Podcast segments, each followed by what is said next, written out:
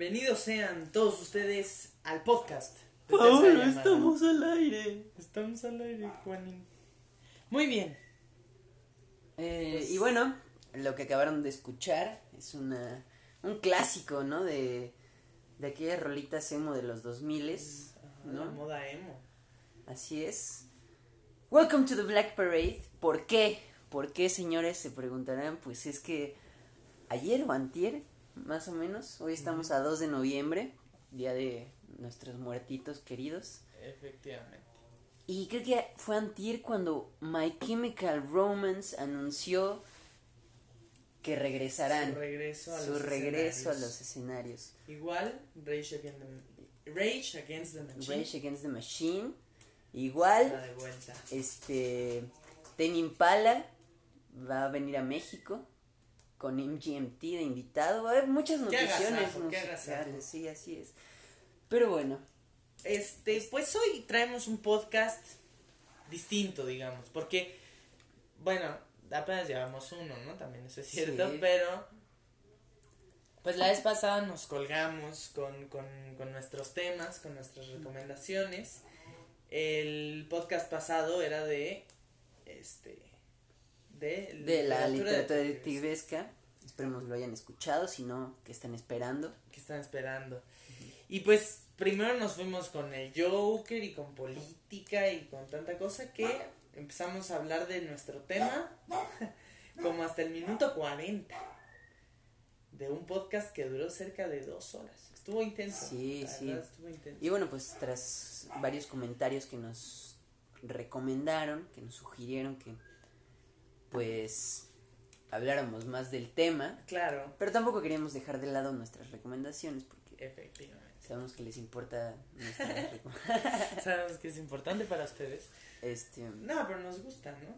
Hablar de lo que es- vemos, es de lo que nos pasa. sí, pues quién sabe, a lo mejor alguien lo escucha y dice, wow, y se vuelve su película favorita, ¿no? Claro. ¿Quién sabe? ¿Quién Compa- sabe? Y también que nos recomienden cosas para poder recomendarlas aquí. Porque, Exacto, exactamente. Pues son este, cositas que queremos compartir. Otra cosa es que el, el podcast eh, pasado no, lo, no se pudo subir a YouTube.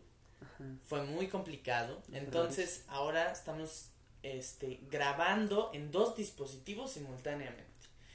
De todos modos, para quien lo pensara escuchar en YouTube, pues este se puede escuchar en Anchor.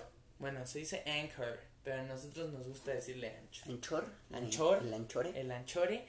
Este, mm, estamos en Spotify, pero en Spotify creo que está un poco incompleto. No, sí. Según yo solo se grabó, más bien solo está en Spotify a día de hoy el segundo segmento, que es cuando ya empezamos a hablar de. ¿En serio? Es bueno, no lo sé. Ya, según yo sí estaba completo. Pues es que lo hace, hace unos días lo, Mm. lo chequé. Bueno, tendremos que checar Estamos eso. en Breaker, estamos en Google Podcast, ahí hay varias, varios lugarcitos para que lo chequen, pero ya a partir de ahora ya van a estar en YouTube siempre sin falla. Así ¿no? es. Y bueno, también a partir de ahora vamos a subir dos partes cada semana. Efectivamente. Una parte de puras recomendaciones y una parte del tema de la semana, del mes, de la mitad de mes, lo que sea. Lo que sea. Ajá. Exacto. Y bueno, este es el segmento de recomendaciones, como se habrán dado cuenta, Sí, sí, sí. y noticiones, ¿no? Y noticiones que nos gustaría comentar acá. Entonces, Entonces, pues no sé si tú quieres empezar, yo empiezo, ¿cómo le hacemos? bueno, empecemos con las recomendaciones. Empecemos me con parece las muy bien. Y yo tengo varias cosas que recomendarles porque eh, la semana pasada, bueno, estas semanas me he dado a la tarea de ver un buen de películas, justo, justo por ustedes, querido público audiencia. Y eh, no sé si recordarán que la semana pasada les recomendé, bueno, hace unas cuantas semanas, les recomendé una una película que está, estaba en cartelera, no sé si todavía siga, que se llama Midsommar, El terror no espera la noche. Órale. Sí. Eh, y pues una película dirigida por Ari Aster, Ari Aster, que es una pues una directora estadounidense sueca, algo reciente, no tan no tan actual, ¿no? Pues y justo esta es su segunda película y me di la tarea de ver la primera película que sacó, que muchos ya me habían recomendado, que se llama Hereditary en inglés, El legado del diablo en español. Y la vi y quiero recomendárselas como no tienen una maldita idea. Es una joya de película. De verdad, yo había salido impresionado con Midsommar y esta película es es no sé si decir mejor porque depende de gustos, ¿no? Depende Claro. de gustos. Pero es también otra joya de Ari Aster. Y, y es un tema muy distinto, ¿no? En Midsommar es como habla un poco más sobre lo ritual y esta este, este terror que hay en, en, en aún las culturas como muy muy Primitivas. primitivas, ¿no? Que todavía existen, ¿no? Claro. Incluso aquí en México, pero y esta otra esta otra película, no les quiero dar spoilers, pero pues ahí les va una pequeña reseña corta sobre Hereditary, el legado del diablo. Y es que, eh, bueno, no recuerdo los nombres, pero hay una señora que pues tiene a su hijita, ¿no? Se acaba de morir su mamá, su, la abuela, y, y esta señora pues nunca se llevó muy bien con ella y andaba metida como en cosas muy extrañas, ¿no?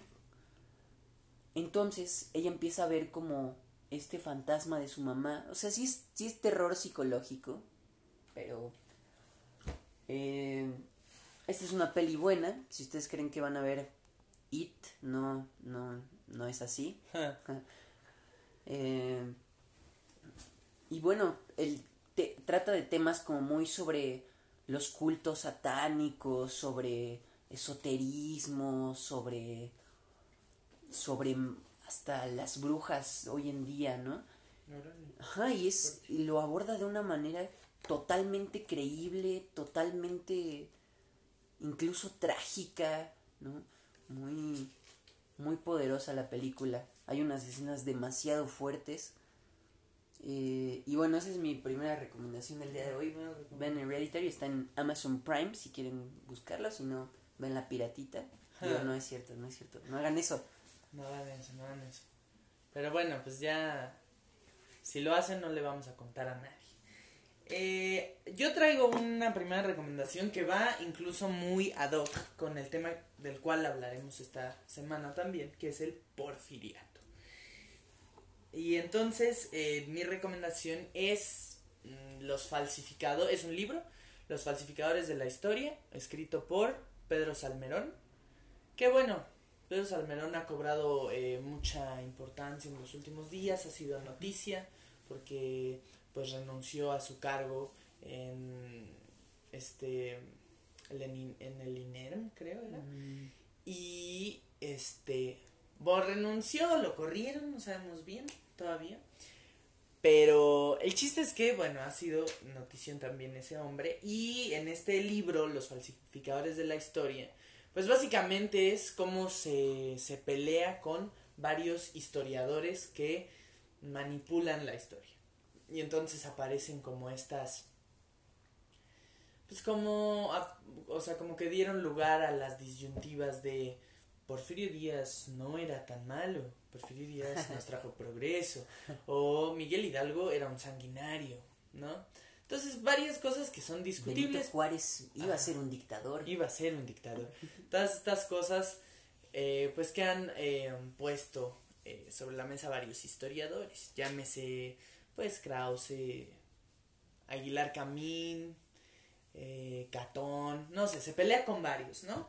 Y es muy interesante porque también hay que considerar que la historia se trata de ideologías, ¿no? Y de interpretar políticas, económicas.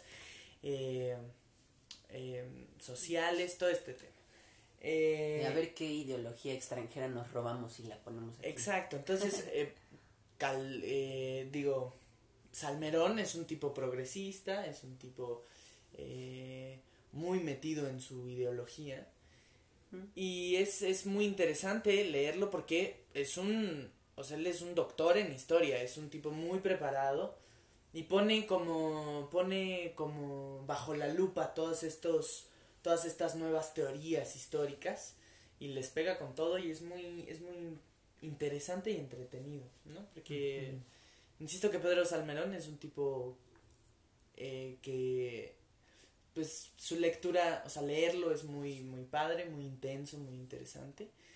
Eh, igual, igual, por si ahí lo quieren, pues entra como otra recomendación, pero hay otro, hay un documental, igual en Amazon Prime, que es, estaba en Netflix, no, está en Claro Video me parece, pero ya no, o, o bueno, sí está en Claro Video, pero tienes que pagar por, por verlo, y se llama Magnicidios, y es como de todos los, pues, eh, todos los magnicidios, sobre todo eh, todos los personajes eh, revolucionarios de la revolución que fueron asesinados, que bueno, fue el periodo donde más magnicidios hubo, casi todos los héroes de la revolución fueron vilmente asesinados, entonces también les, les da un repaso y, y es muy interesante porque Pedro Salmerón, insisto, es, es un gran historiador.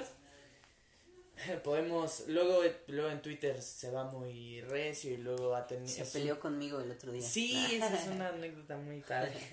Pero es un tipo muy controversial, pero de todos modos es, es está padre y chequen pues falsificadores de la historia y ese documental también.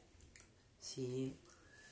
Y bueno, yo les quiero recomendar, eh, continuando con esta ola de lo revolucionario, una película que ya tiene un rato que salió, justo salió por la- el homenaje al 2 de octubre este año.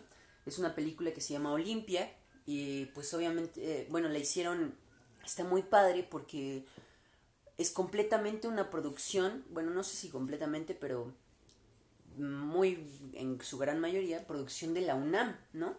De puros estudiantes. Entonces el CUEC la dirige, los de diseño hacen todo esto porque está también el estilo de la película no es es en persona, pero está como pintado, ¿sabes? Como estas fotos que eh, en la edición tomas y sale como como si estuvieras pintado. Ah, Ajá. como al óleo. Ajá, algo así. Entonces, está muy muy ¿No será como más o menos Como- eh, como Van Gogh? Cartas a Van Gogh. Algo así, pero estas no están pintadas Pintadas. pintadas, totalmente, o sea, como sí hay edición. Ajá, sí, no estoy muy seguro, habría que checar eso. Pero creo que sí fue un trabajo donde muchísimos hicieron ahí, eh, muchísimos estudiantes de diseño, justo eh, fueron editando como cuadro por cuadro. Entonces está muy padre. eh, y abordan lo mismo, ¿no? Lo de lo que ya hemos visto en muchas películas que hablan sobre el 68. Mm. Pero eh, está muy, muy padre. Es otro, es otro, otro punto de vista, ¿no? De los muchos que ya tenemos. Pero bueno, creo que ni hasta tantos, ¿no? ¿Qué películas hablan del 68? Rojo Amanecer. Rojo Amanecer. Esta película que está en Netflix, que es como un romance en el 68 que está medio cacas. Ah, creo que sí sé de cuál hablas. Sí. Bueno, en realidad no hay tantas, pero. Pero pues es, es una gran película y hecha justo por los mismos estudiantes que dan el recuerdo a, a esto que sucedió el 2 de octubre, ¿no? Y que desde hace, desde mucho antes venía sucediendo y que sigue un cambio, sigue un cambio. Es justo de lo que estaba hablando con un amigo el otro día, que el 68 sí sirvió de algo, ¿no? El 68 ya no hay Lecumberri, por ejemplo, Claro. ya no hay cuerpo de granaderos, ¿no?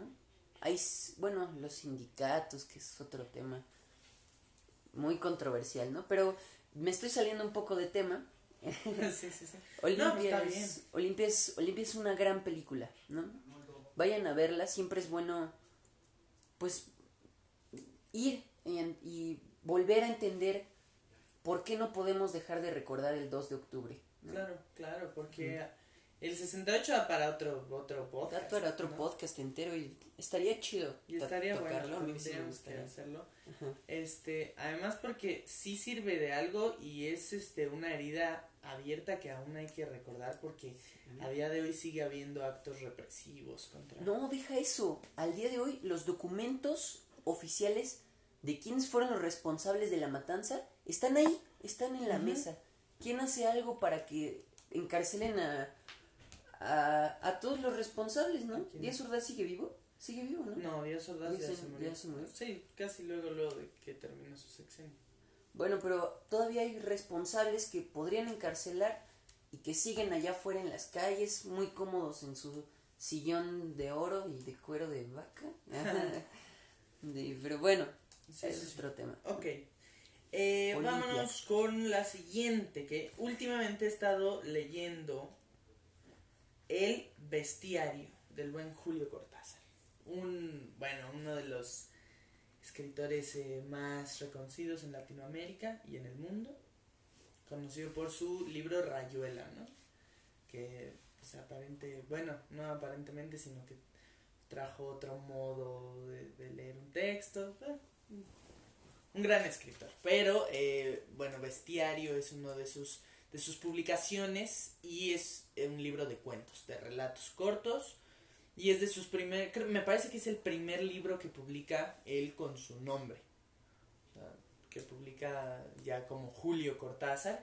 Y eso es, están muy interesantes porque es este, son como relatos cortos que podrían parecer cotidianos, que está- hablan sobre hechos u objetos cotidianos, cosas que pasan regularmente, que, que describe rutinas bastante, bastante comunes, y de repente, de un momento a otro, este, toman un ingrediente, o sea, les da un ingrediente de monstruosidad, de revelación, y es, y es muy, y es muy interesante y es muy rico de leer es me parece que es digo todavía no lo acabo pero los cuentos son ocho cuentos.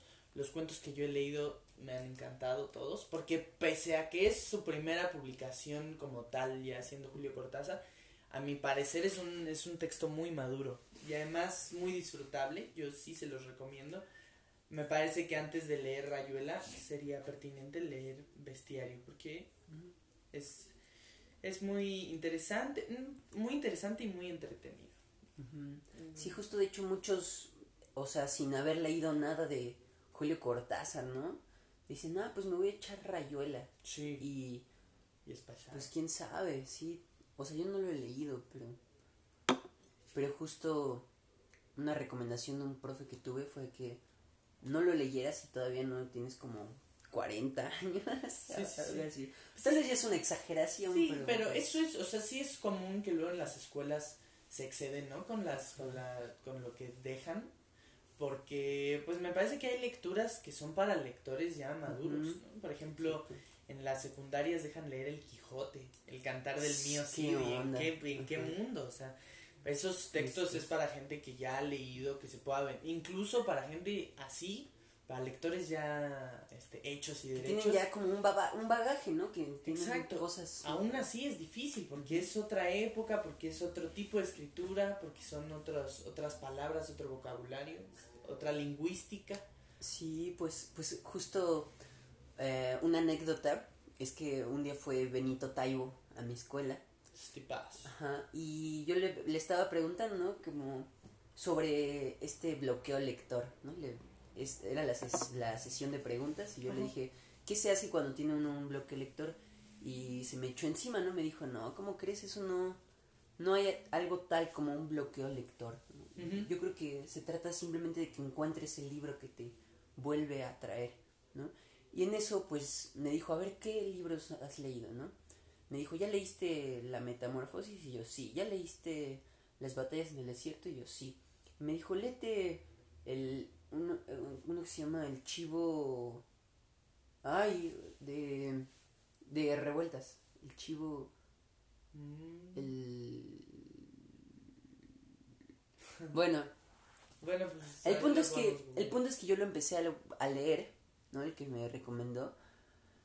Y, y, no, y no conecté para nada, ¿no?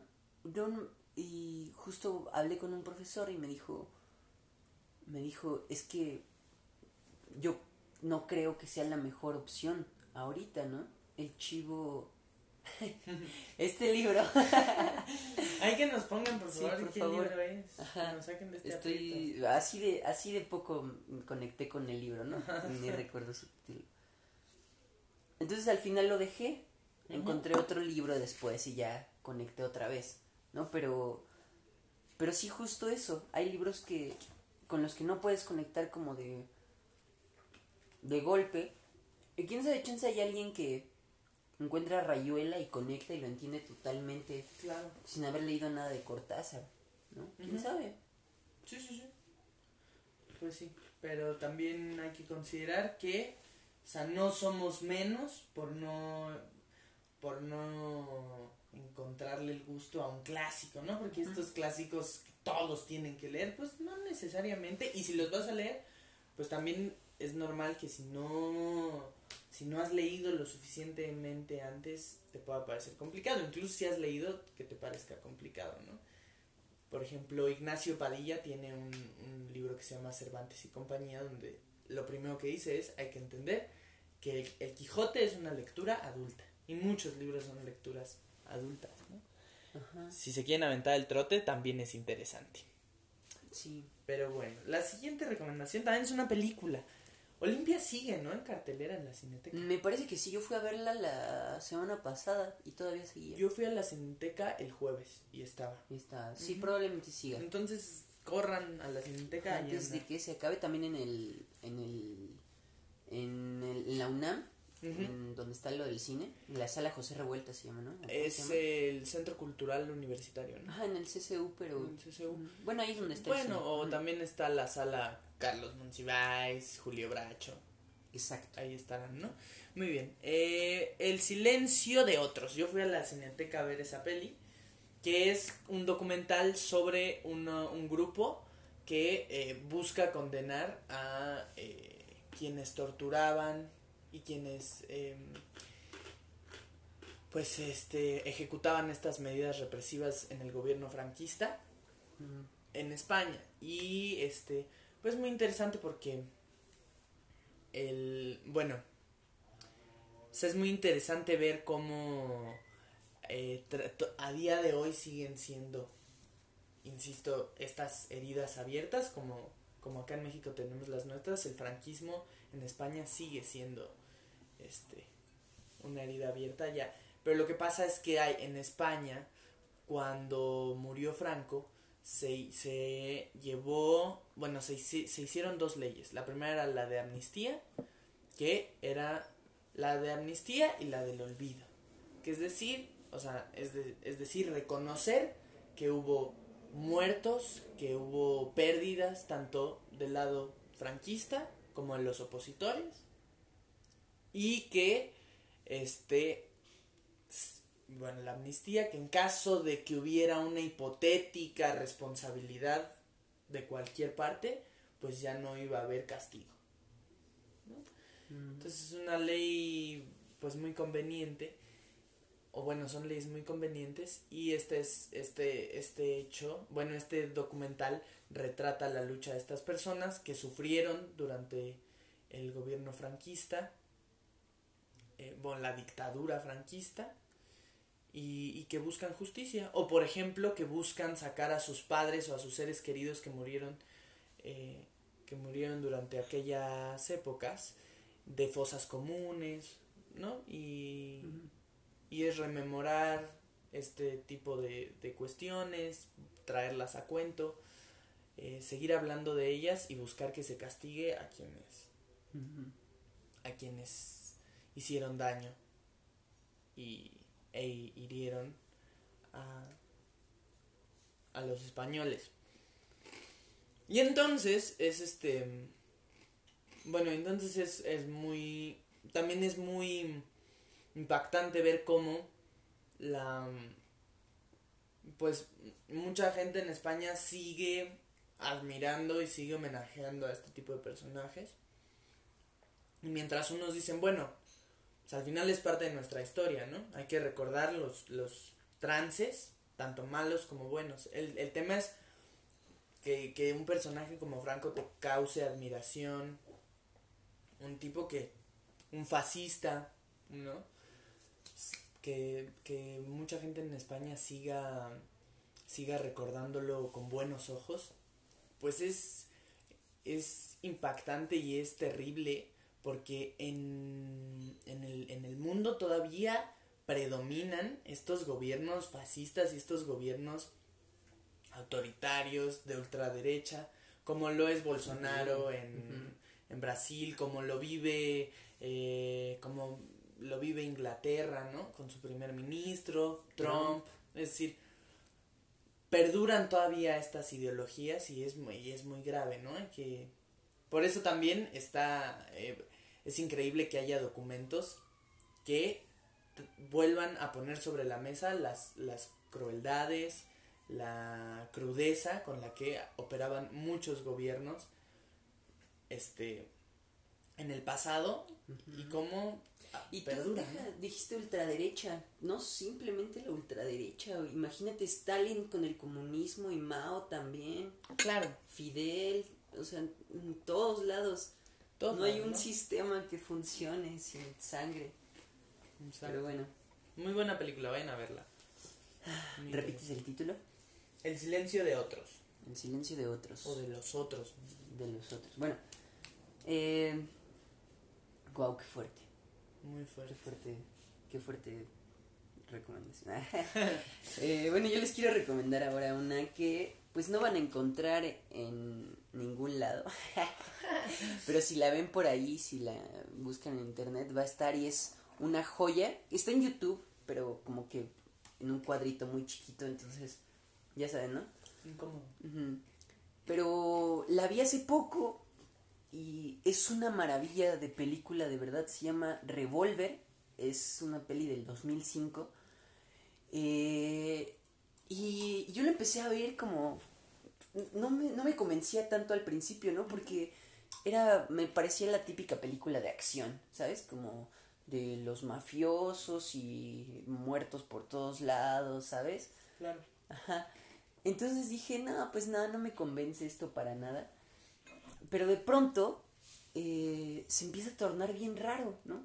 Como que hay cosas que no entiendes por qué están sucediendo y de repente dan vueltas y vueltas y tú no entiendes qué está pasando hasta el final, ¿no? Eh, el personaje principal de repente se echa unos monólogos internos y, y pues no les voy a spoilear nada, pero trata el tema del ego, de este, del super yo, del inconsciente, Sí, sí, sí. que es esa voz en tu cabeza todo el tiempo diciéndote que estás haciéndolo mal o que estás haciendo o que deberías hacer esto y no esto y, y, y cómo te atormenta, ¿no? Y yo creo que es algo que a todo el mundo nos pasa y más en esta época donde vivimos bombardeados de etiquetas de cómo debería ser, ¿no? ¿Cómo debería ser? ¿Qué es lo cómo tienes que vestirte? Si no estás en un grupo social, no es no estás en ningún lado, ¿no? Sino que tengo que soy soy algo y tienes que encasillarte, ¿no? Y y pues lo, lo trata justo como esto, ¿no? Como una película de acción y tú no te esperas todos estos diálogos internos que al final llegan, ¿no? De hecho, incluso hasta en los créditos salen psicoanalistas, psiquiatras, este, explicándote, pues, qué es el ego y, y cómo funciona y cómo es tu peor enemigo. Es, está muy, muy chida la película. Se la recomiendo muchísimo. Eh, y bueno, les digo, está en YouTube, seguro en Pelis Onlinepedia o lo que sea la van a encontrar, pero si la pueden ver, recomendadísima, recomendación antigua, bueno, no tan antigua, pero Bueno, Pero- una década atrás. hoy sí es una década que Nos hacemos viejos. qué viejos. ¿Hay otra recomendación por ahí? Ajá, la última recomendación ya de mi parte y creo que de, de Pablo también, Sí, sí, de. Pablo también. Es que les quiero, bueno, es una noticia, recomendación, salió hace como una semana, dos, una. BoJack Horseman, la sexta temporada. Qué fuerte. Tal vez me dirán algunos que, algunos inconscientes que qué son esas tipo de recomendaciones, ¿no? Pero les quiero decir que para quien no ha visto BoJack Horseman, que la vea primero, sus primeras dos temporadas si quiere, ¿no?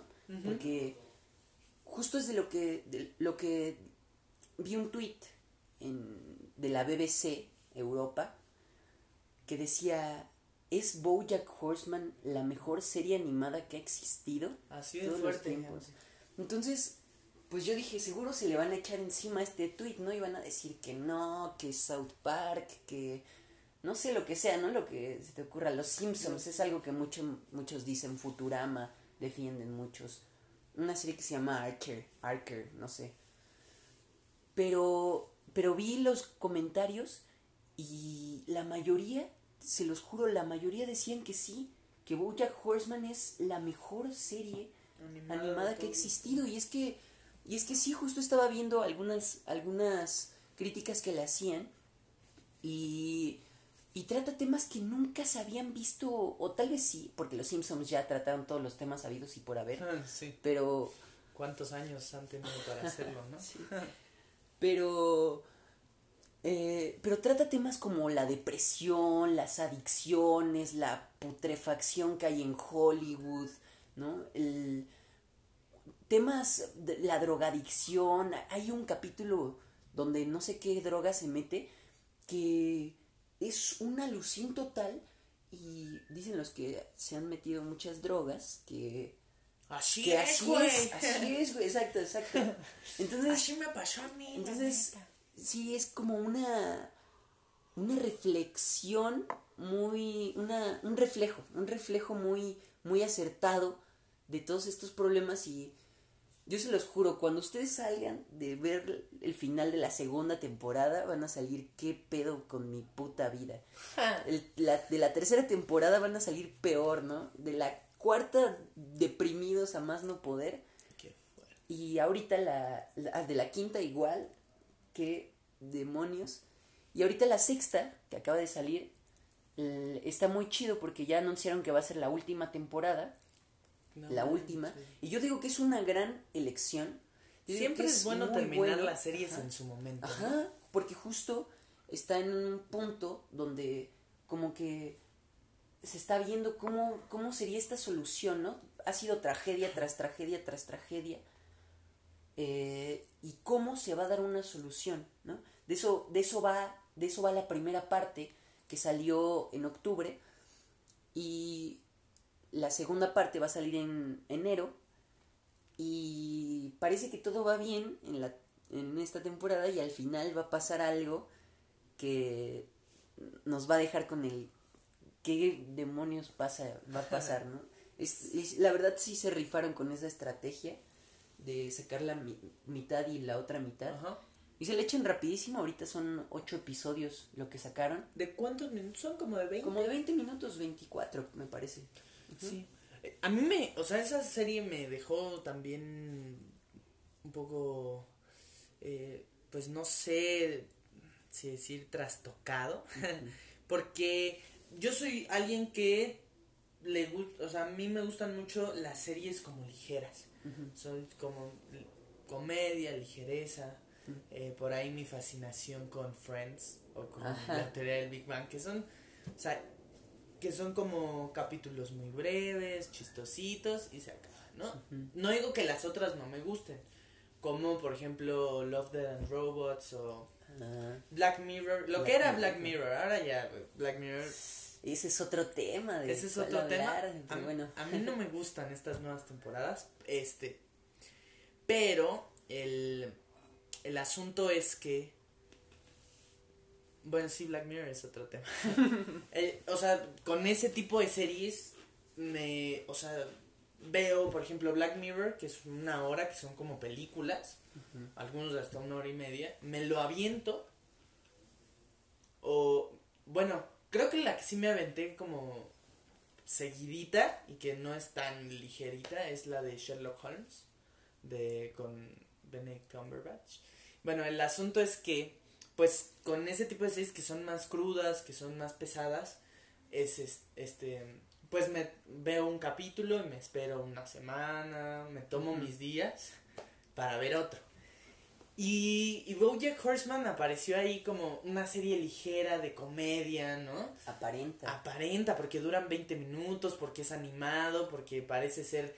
Los primeros capítulos es comedia muy ácida, muy Humor entre- negro. humor negro, entretenida, y así te vas, y de repente la historia se empieza a ir para abajo y llega a, a zonas muy profundas, ¿no? Empieza, empieza a tocar temas más fuertes y se vuelve una serie que hay que darle pausa, o sea, porque de verdad hay unos capítulos que la atmósfera es de- depresiva, ¿no? Entonces es, es una serie que yo empecé a ver como, bueno, la próxima serie con la cual clavarse y aventársela toda.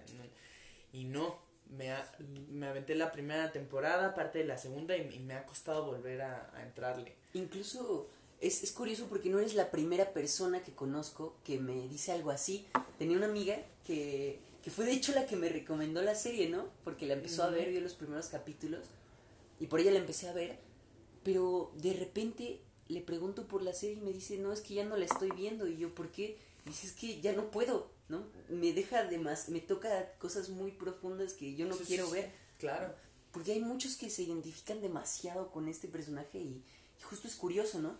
¿Por qué nos identificamos con alguien así de tóxico, así de depresivo, así de... ¿no? De Claro. todo. Sí. Y, y mucha gente la deja de ver justo por eso, ¿no? Por no querer ver esa parte que sabemos que está en todos nosotros, en me- menor o mayor medida, pero que ahí está. Claro. Y este es el, el arquetipo de todas esas toxicidades. Y es una muy buena serie porque, o sea, tiene este factor de eh, comicidad ácida, muy americano. ¿no? Y que le da una propuesta diferente, o sea, que de verdad se mete a otro tipo de temas, a... Te recuerda mucho como a South Park, ¿no? Como Sí, a... sí. Como a... Bueno, Como el arquetipo, como el arquetipo de serie americana de comedia. Y la propuesta termina siendo diferente, o sea, es, es, es una serie muy valiosa, me parece, Sí. es, es, es buena serie. Yo la voy a seguir viendo ahora más por tu recomendación. Sí. Y bueno, eh, creo que esas son todas las recomendaciones. Las recomendaciones traemos noticiones también. Ah, sí, traemos noticiones, señores. Noticiones, señores. Eh, bueno, esto ya pasó, pero sigue siendo tema. Que es, no nos podemos quedar sin hablar del Culiacán. Al final es un tema complejo, es un tema complejo, con muchas aristas, muchas este, nuevas eh, interpretaciones. Por ejemplo, ahora había eh, gente que proponía o que ponía sobre la mesa que quizás la DEA podría estar entrometida en todo este asunto, pero nos vamos a aventar a darle una, a intentar darle una lectura, ¿no? Ajá. Sí, a ver qué sucedió. A ver en qué sucedió. principio. Ajá. Bueno, yo creo, voy a, voy a poner según lo que he visto, según lo que he entendido, Claro. mi, mi teoría, ¿no? Teoría, Mi teoría va. de lo que sucedió. Eh, unos güeyes dijeron, a ver, estos de, de los, los que organizaron el, el, ¿cómo se podría decir? El, ¿Atentado? el- El, operativo. El operativo. El operativo.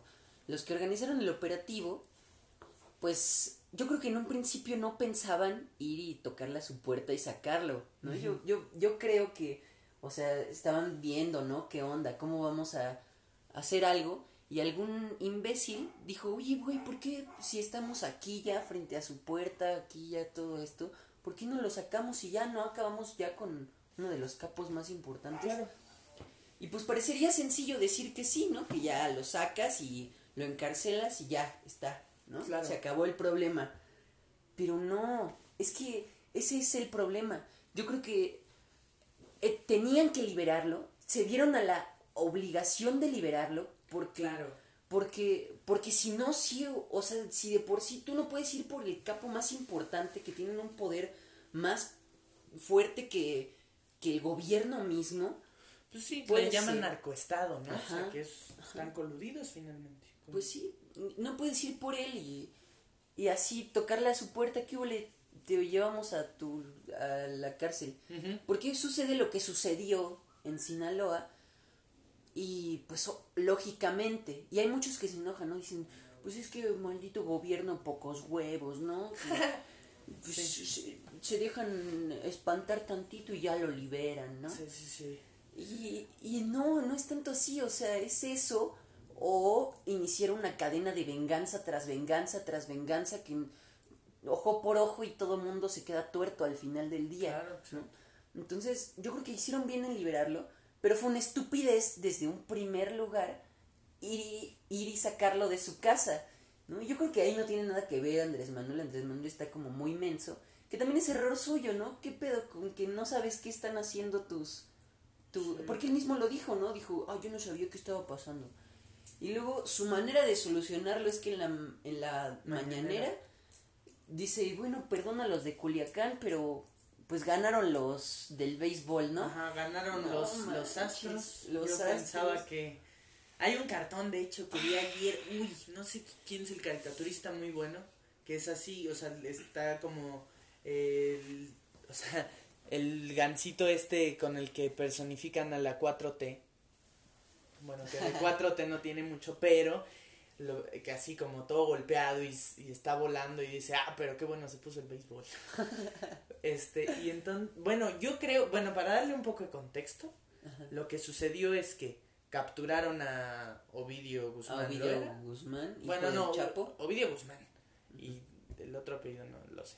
Que es hijo del Chapo. hijo del Chapo. Y entonces se inició una serie de guerrillas o de ataques del, del cártel de Sinaloa en Culiacán, en la capital de Sinaloa. Eh, y entonces, este, bueno, la ciudad más importante de Sinaloa. Y el, el asunto es que eh, de primer momento dijeron, pues íbamos patrullando y ahí andaba. O sea, iba un patrullaje como cualquier otro de la, de la Guardia Nacional y se encontraron al, al, Chapito, quién sabe, y, y pues dijeron, bueno, vamos a capturarlo. Entonces, Ahí está, ¿no? Ajá, que al final, ya después, o sea, nadie se iba a creer la mentira, más bien fue un operativo mal organizado, ¿no? Y- Pues hasta el mismo jefe, ¿no? Dice, dice, este, pues sí tenemos que aceptar que no, que pues el que llevaba a cabo pues no estaba bien preparado. Ah, pero no crean que fue de imprevisto todo, ¿eh? Ajá. No, no crean. Sí, sí, sí. Sí, que al principio dice, no sé qué improvisado. Bueno, no improvisado, pero. En- este, yo creo que, o sea, por, hubo muchas reacciones al respecto. Por un lado, los, los opositores casi como festejando que esta era una derrota política de López Obrador. Este, que es cierto, o sea, sí es una derrota política de López Obrador porque una de las urgencias más importantes en este país es una mejora en temas de seguridad y no las ha habido. Entonces, si este gobierno no ha resultados tangibles en ese sector, probablemente sí sea una debilidad política que tenga. Y por otro lado, los simpatizantes diciendo hay que apoyar a López Obrador como si López Obrador fuera el que estuviera en apuros, ¿no?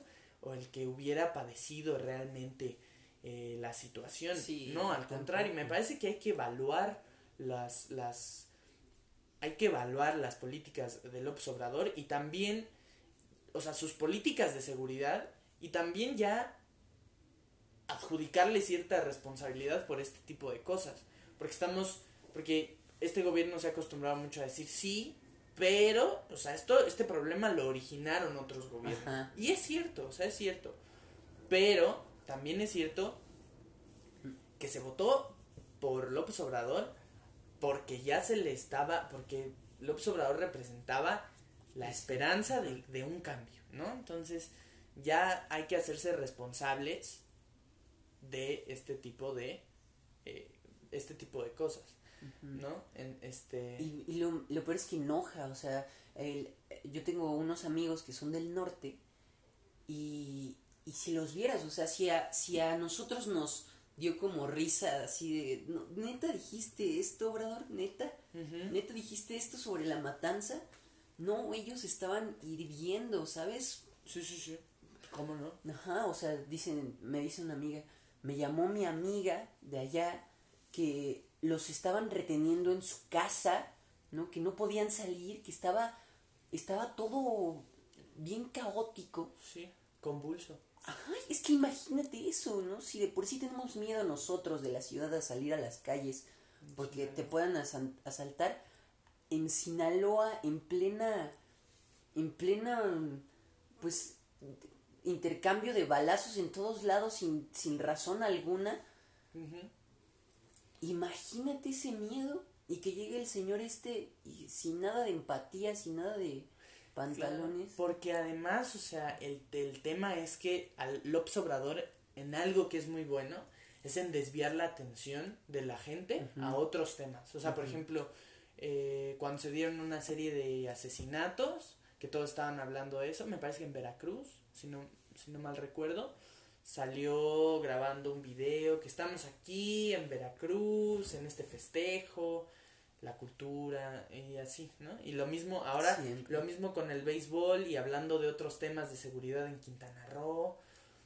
O sea, mm, intentando desviar otra vez la atención, pero hay temas que hay que discutir, ¿no? Sí, pues si no los hablas. Y que hay que tomar con seriedad, o sea, evidentemente si te pones, si te preguntan de Sinaloa y dices, no, pues Sinaloa es un deporte muy destacado, Sinaloa es un estado muy destacado en el deporte, este, como por ejemplo ahora quería hablar, ya, ya va a estar la serie mundial, No, o sea, no, pues y además, y además también un error calificar las políticas, o sea, la decisión de liberar a Ovidio Guzmán como humanista, no es humanista, era o sea, era la última, era el- este la única opción que Ajá. quedaba, ¿no? Porque era o liberarlo o, que iniciara la guerra. o desatar total. un real problema en, en, en Sinaloa. Entonces no, no me parece o sea, no me parece humanista ni, uy, hay que aplaudirle a López Obrador por esta gran decisión que tomó. Sí, no, no, en primera hay que criticarle el operativo y por, y por qué se puso en... O sea, por qué se pusieron solitos contra la pared, ¿no? Al final es, es más bien criticable. Ajá, y justo de ahí, de ahí, pues que lo tachen de loco, de estas cosas que lo, que mucha gente lo tache de loco y de no, es un viejito senil que ya no razona, ¿no? Sí, sí, sí. ¿por qué se le ocurriría hablar de eso, no? Pues es que, justo, yo creo que no está senil, como dicen todos, ¿no? No. O sea, sí piensa y razona bien y todo, pero justo no toma las mejores decisiones en tanto... Es que tiene, también tiene un sistema de comunicación muy improvisado. O sea, las mañaneras, luego ya mete y mete la pata en las mañaneras porque su sistema de comunicación sí, es muy sí. deficiente. O sea, debería haber alguien que le diga, oye, hay que hablar de Sinaloa y hay que decir tales cosas. Sí, Porque López Obrador, o sea, no es ningún tonto, lleva 18 años liderando la vida política en el país, o siendo personaje protagónico. O sea, no es ningún tonto, e insisto que es muy hábil para cambiar la discusión, para, para, para, para meter en, por ejemplo, o sea, luego dice cualquier bobada en, en, en la mañanera y, el, y el- las rotativas se llenan de eso sin atender los temas neurálgicos o los temas realmente criticables. sí. La oposición está debilitadísima y creo que ha sido en parte por un buen trabajo político o de o persuasivo de, de López Obrador. O sea, no es ningún tonto, pero sí tendría que mejorar muchísimo el sistema de comunicaciones porque realmente luego sale a decir cosas que ya molestan y que ya, ya hostigan a quienes de verdad están sufriendo eh, en el país. Y yo creo que ahí es, ahí sí es mucho de su, de su, de su estatus de superioridad, ¿no? O ¿De sea, yo creo ego? que, de, ándale, de su ego. Yo creo que ahí sí se trata mucho de eso, ¿no? De querer él ir personalmente frente a las cámaras y decirlo todo y seguro ni acepta recomendaciones de, de los que, pues sí debe de tener un grupo de personas que le digan eso, ¿no? Oye, Claro. tienes que hablar de esto. Pero justo como él se siente, el importante, pues ahí, ahí recae el problema. ¿no? Así es el, y, pero el asunto es también que hay que aprovechar esos espacios porque la mañanera al final sí Es una buena idea. es una buena idea y además es un espacio donde el, el periodista se puede eh, puede poner sus este Sus dudas sobre la mesa. sus dudas y sus cuestionamientos sobre la mesa y eso es muy valioso eso es eso es algo que antes no se hacía y no se llevaba a cabo. El asunto es también que para que haya o sea para que no se dude tanto de la mañanera no tendría que ser tan improvisada, Ajá, o sea, pues tendría sí. que haber una, una mejor planeación con lo que va a decir y con lo que va a decir la gente a su alrededor, ¿no? Porque Sí. ha habido muchos tropezones en cuanto a las declaraciones del observador y de sus cercanos. Entonces, hablando Exacto. de eso, yo quería comentar algo de lo que pasó ayer con Olga Sánchez Cordero. ¿Ayer o antier? Ayer, ayer.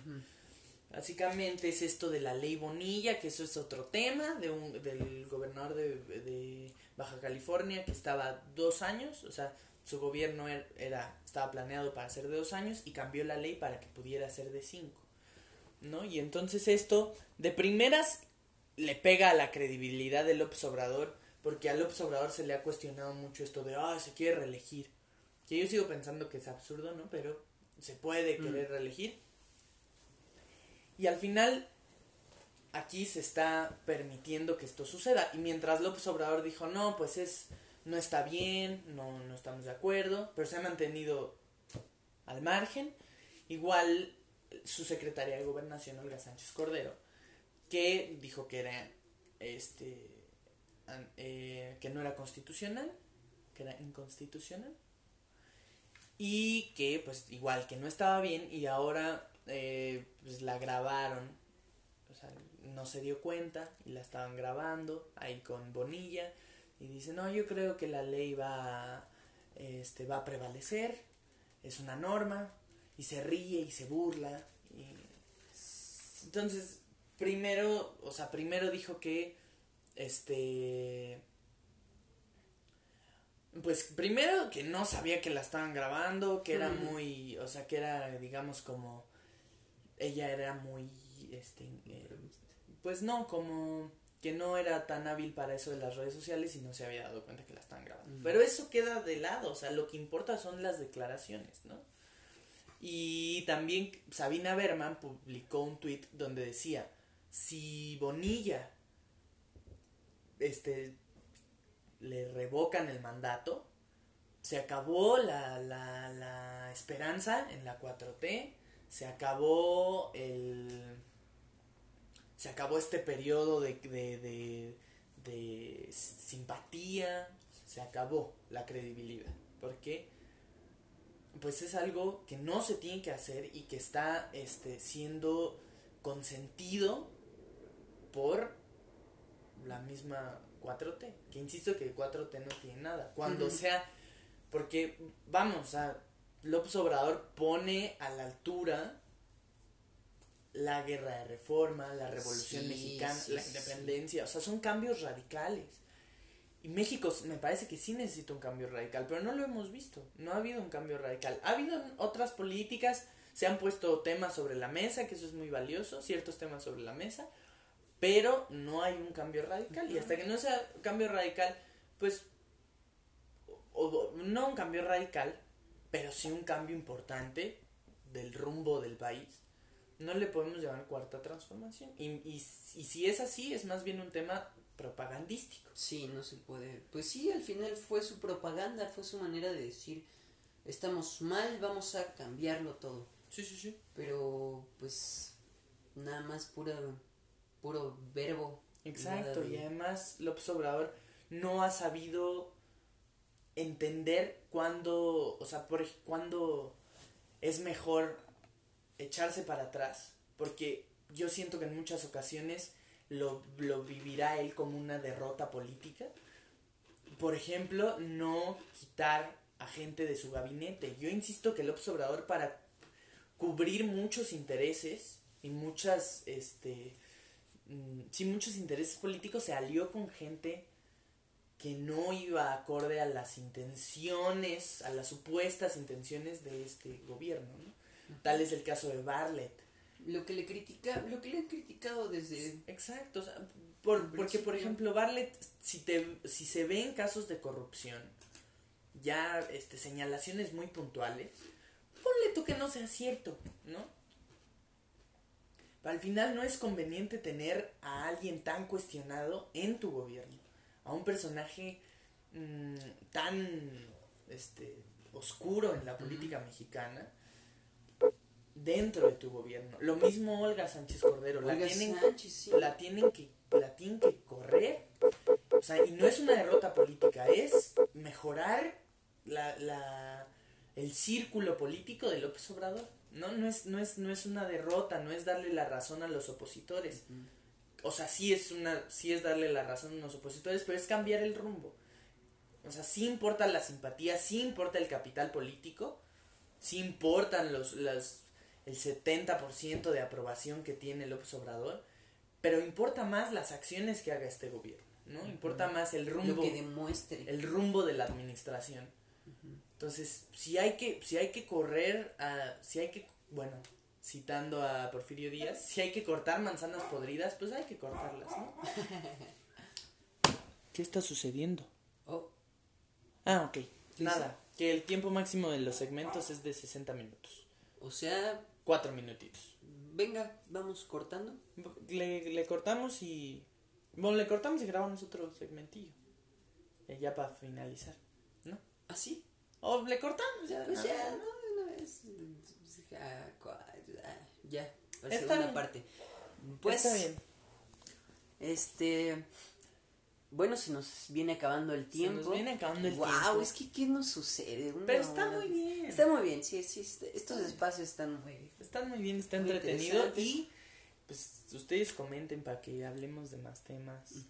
Chance, Nos re- recomendaciones que le que digan, oye, no has hablado de esto y esto está ahorita muy Ajá. importante. atendemos los temas que ustedes gusten. Sí. Muchas Ya. gracias otra vez por estar Sí, aquí. Próximamente nuevamente en YouTube. próximamente en YouTube ya y en muchísimos espacios. Nos pueden bueno, en YouTube están nuestras redes sociales. ¿no? Sí, Eh, eh, a mí me encuentran como Diego Álvarez Castro en Twitter. y a mí como eh, arroba culpololo. Y ahí estamos este echando el cotorreo. Ahí para que nos sigan. Y bueno, arroba 3RA llamada. Es el, el Twitter de este bello espacio. Ajá. Entonces, Eso pues, es todo por es nuestra parte. Em, esperemos les hayan gustado este pequeño segmento. Y sigan viendo Tercera Llamada. Esto fue Tercera Llamada, parte 1. Parte 1. Se cierra el telón.